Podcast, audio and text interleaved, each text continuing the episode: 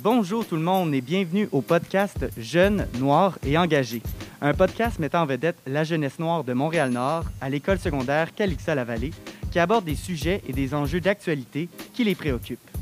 Ce podcast est produit par l'organisme Coup de pouce jeunesse et il est animé par nul autre que l'audacieuse Jessica Prudencio. Dans cette série de trois épisodes, elle et il parleront de racisme, de discrimination, d'appropriation culturelle, de profilage racial et j'en passe. Sans plus tarder, je leur passe le micro.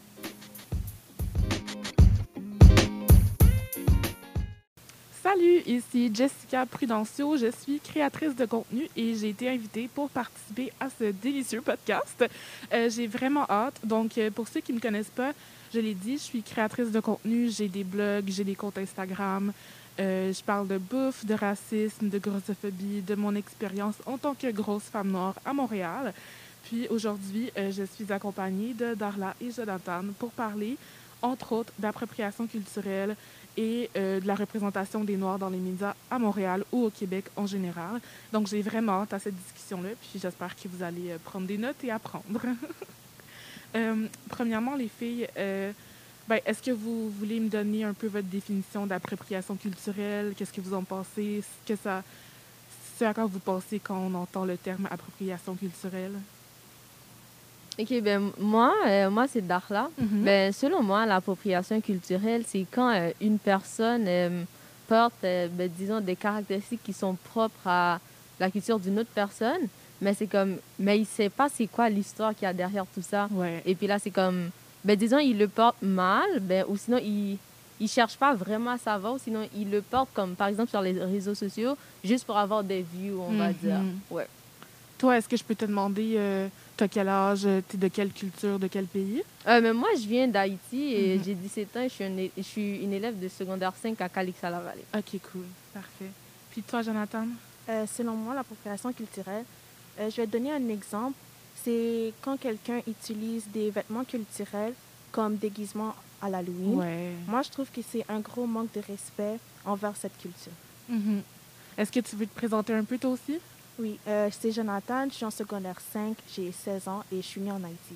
Cool. Donc, euh, moi, je vais me présenter aussi rapidement, je le refaire, mais euh, j'ai 26 ans, je suis née au Bénin et je suis arrivée au Canada vers l'âge de 3 ans et demi. Côté appropriation culturelle, moi, ça m'a pris vraiment longtemps avant de savoir c'était quoi, parce que j'ai toujours comme grandi entourée de blancs, là, fait que j'avais l'habitude de voir euh, des blancs en, dé- déguisés en genre Pocahontas euh, à l'Halloween ou bien en, geisha ou des trucs comme ça. Puis même moi, à un moment donné, je sais que j'ai mis euh, nos vêtements traditionnels béninois à l'Halloween parce que j'étais comme, ben, tout le monde se déguise en, en culture. Fait que je vais le faire moi aussi. Puis quand, quand j'ai comme réalisé que c'était un peu wrong que, que d'autres personnes s'approprient la culture des autres, j'ai décidé de faire mes recherches, de savoir c'est quoi exactement l'appropriation culturelle. Puis vous l'avez toutes les deux vraiment bien décrit. Là. On n'est pas supposé euh, prendre les caractéristiques culturelles de quelqu'un, d'une culture, d'un pays, et puis euh, décider de se déguiser de ça, genre en ça, parce que c'est le fun, parce qu'il y a des gens qui sont opprimés à cause de ces caractéristiques culturelles-là, des costumes ou des tresses, par exemple. Euh, puis je sais, est-ce que vous avez des exemples par rapport aux tresses, vous? Ben, Oui. c'est, ben, c'est comme euh, l'autre fois, je- ben, ça fait un bout là que je regardais comme sur Instagram, c'est comme Kylie Jenner, il avait Mm. fait comme deux, deux nattes Ouais.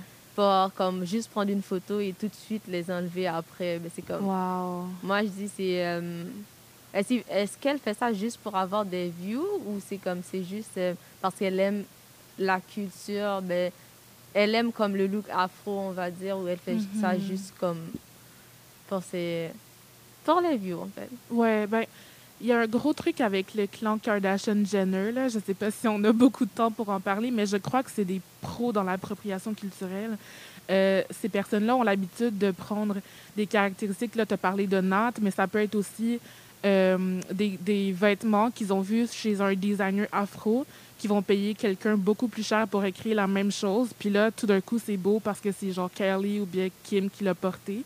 Euh, le clan Kardashian-Jenner est vraiment reconnu pour s'approprier la culture des, des gens, pour euh, porter des nattes, pour blackfishing aussi. Ça, c'est un truc genre ex- exagérer ses traits ou bien se faire passer en ligne pour quelqu'un qu'on n'est pas. Donc, Il y a des gens qui vont faire exprès pour peut-être se teindre les cheveux d'une couleur, avoir des, une texture de cheveux spécifique, même se, se, faire bronzer pour apparaître comme mixed ou light skin. Puis c'est ça, les, les Jenner Kardashian sont vraiment reconnus pour faire ça. Puis il y a une différence entre l'appréciation culturelle puis l'appropriation.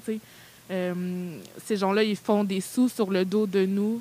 Nous, on porterait les mêmes choses, on porterait des nattes, on aurait de la difficulté à trouver des emplois, ou on se ferait traiter de telle, telle chose dans la rue, mais quand c'est une personne blanche qui porte ce que nous, on a l'habitude de porter, alors là, c'est comme, c'est praise, puis tout le monde est genre, waouh, c'est tellement beau, bla, bla, mais il faut faire attention, puis euh, surtout si tu capitalises sur la culture d'autrui, la moindre des choses, c'est de give back à la communauté, tu sais. Donc, euh, ouais. Euh, oui, donc, parlant d'appropriation culturelle, j'ai donné l'exemple des tresses, mais il y a aussi l'exemple des dreadlocks. Euh, c'est quoi pour vous la différence entre appropriation et appréciation culturelle?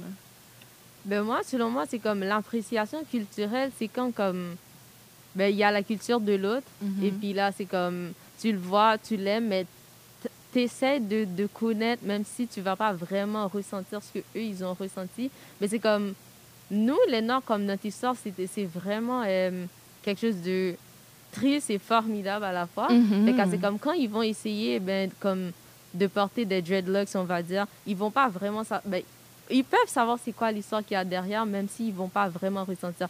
Mais moi, je dis comme l'appréciation culturelle, c'est quand comme ils essayent de au moins connaître c'est quoi qu'il y a derrière, euh, cette, derrière ce look-là, en fait. Ouais.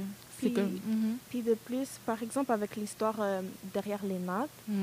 euh, je trouve que cette histoire est vraiment touchante parce que quand on va vraiment en arrière, en arrière, on peut, je peux vous expliquer l'histoire. Là. Les esclaves noirs, elles utilisaient les nattes pour cacher de la nourriture, puis aussi ils traçaient leur route vers la victoire, vers la liberté.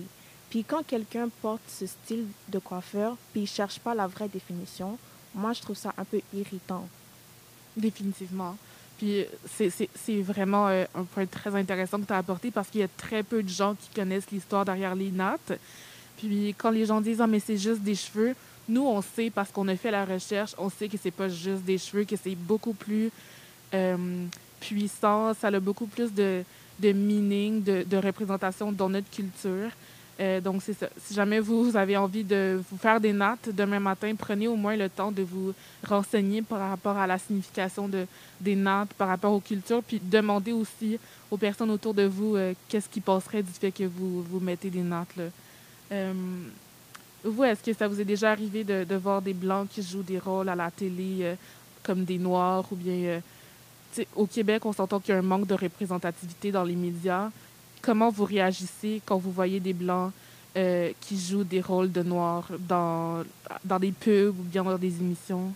en fait, moi, je trouve ça comme vraiment insultant parce qu'on manque pas comme on manque pas de noirs dans le monde là. C'est comme on en trouve partout. Mm. Et puis c'est comme c'est vraiment insultant de voir comme on, on, nous prenne pas pour faire les rôles, mais comme on va nous on va déguiser d'autres personnes en nous pour jouer ces rôles-là. Et puis là, moi, c'est comme ça m'amène à me poser des questions comme est-ce que nous, les Noirs, on n'a pas assez de talent pour, comme pour juste être nous-mêmes dans les, sur les médias qui sont mhm. obligés de nous créer? Et puis là, c'est comme, c'est vraiment insultant, en fait. Oui, très.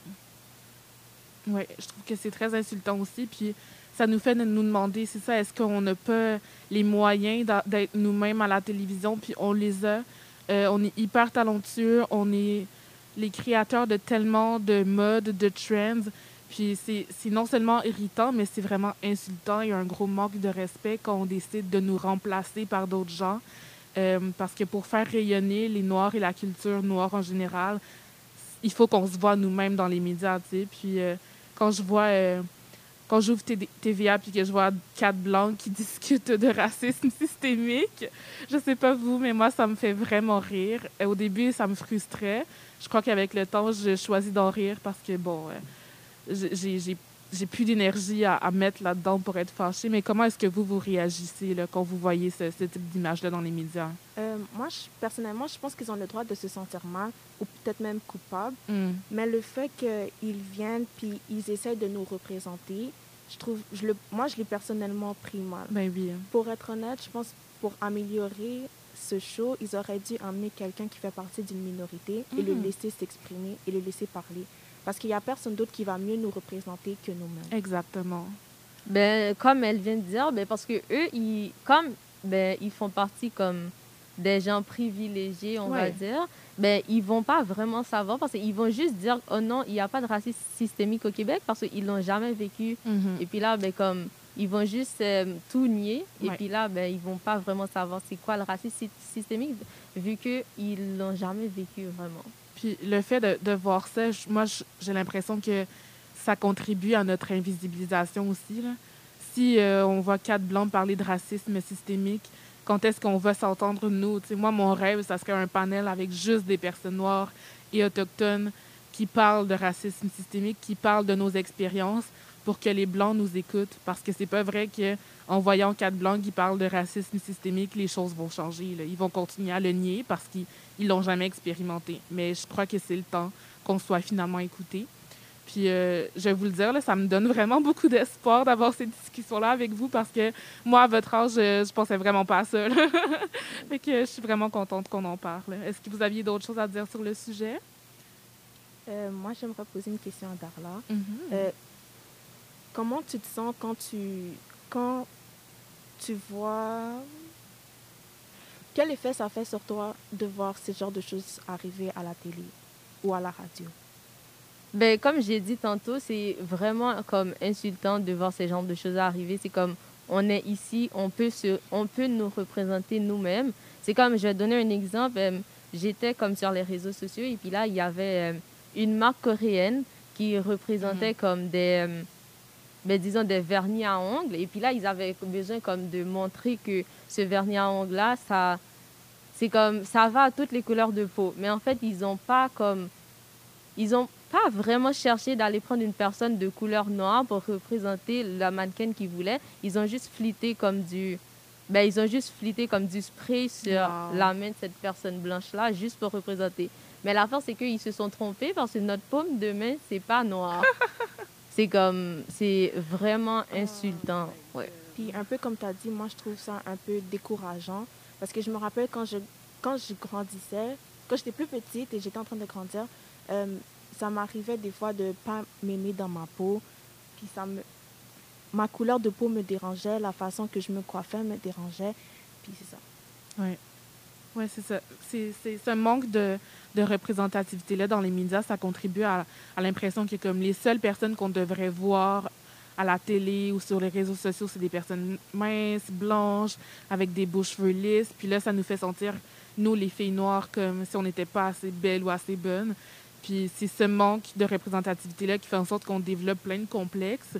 Puis c'est un peu pour ça que moi, je fais la job que je fais, parce que j'ai pas eu non plus ce, j'ai pas eu l'occasion de voir des personnes qui me ressemblent dans les médias. Fait que c'est vraiment important de se voir, euh, non seulement dans les médias, mais comme quand tu vas à l'hôpital, tu veux voir des médecins, tu veux voir des avocats, tu veux voir genre des artistes noirs. Tout ça, c'est important pour qu'on se voit, puis qu'on se donne le droit de nous aussi avoir ces rêves-là, puis nous aussi pouvoir être comme la prochaine. euh, je sais pas, la prochaine, tu sais, il y, a une- il y a une madame qui a fait atterrir une capsule sur Mars, là, comme je veux être cette personne-là, tu sais, puis on, on a les mêmes droits qu'autrui, on a les mêmes, euh, on, on de- devrait avoir les mêmes, les mêmes droits, les mêmes rêves, puis on devrait pouvoir se voir dans les médias aussi. Fait que euh, c'était vraiment une belle discussion. Puis euh, si jamais les gens qui nous écoutent ont envie d'en apprendre plus sur l'appropriation culturelle, il y a beaucoup de ressources en ligne.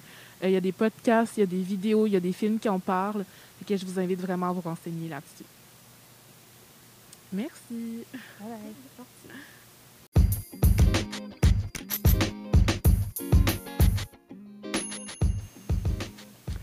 Vous avez écouté le podcast Jeunes, Noirs et Engagés. Un grand merci à notre animatrice Jessica Prudencio. Vous pouvez la suivre sur Instagram ou sur son podcast Where We At pour encore plus de contenu incroyable. Merci également à nos bénévoles des projets Père aidant et J'arrive d'avoir embarqué dans cette aventure. Merci à ma collègue Stéphanie Gagné pour son aide précieuse et à Vincent Fréchette pour la logistique sonore. Pour en connaître plus sur notre organisme Coup de pouce Jeunesse, vous pouvez nous suivre sur Facebook. Et si ce n'est pas déjà fait, je vous invite chaleureusement à aller écouter les deux autres épisodes de la série Jeunes, Noirs et Engagés. C'était votre narrateur Vincent Rondeau et je vous dis restez jeunes, restez engagés et à la prochaine.